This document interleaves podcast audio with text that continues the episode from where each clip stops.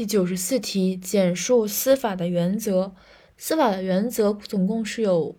五大原则，这五原则相对来说还是比较好记的，但它的内容特别的繁杂，所以说，嗯，还是挺难搞的吧。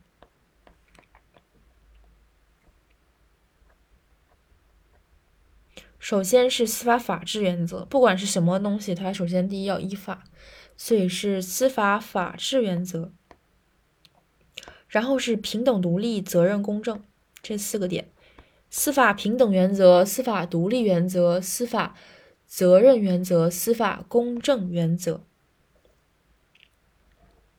平等和公正是一个价值嘛，是一种价值，在民法上也有平等原则和公正和公平原则。另外就是司法独立是一个特征，因为司法具有一个比较独立的一个架构。我们一般都认为司法，我我们希望司法是独立的，所以司法独立最后也是个责任，有权必有责，权责必相等，需要落实司法责任。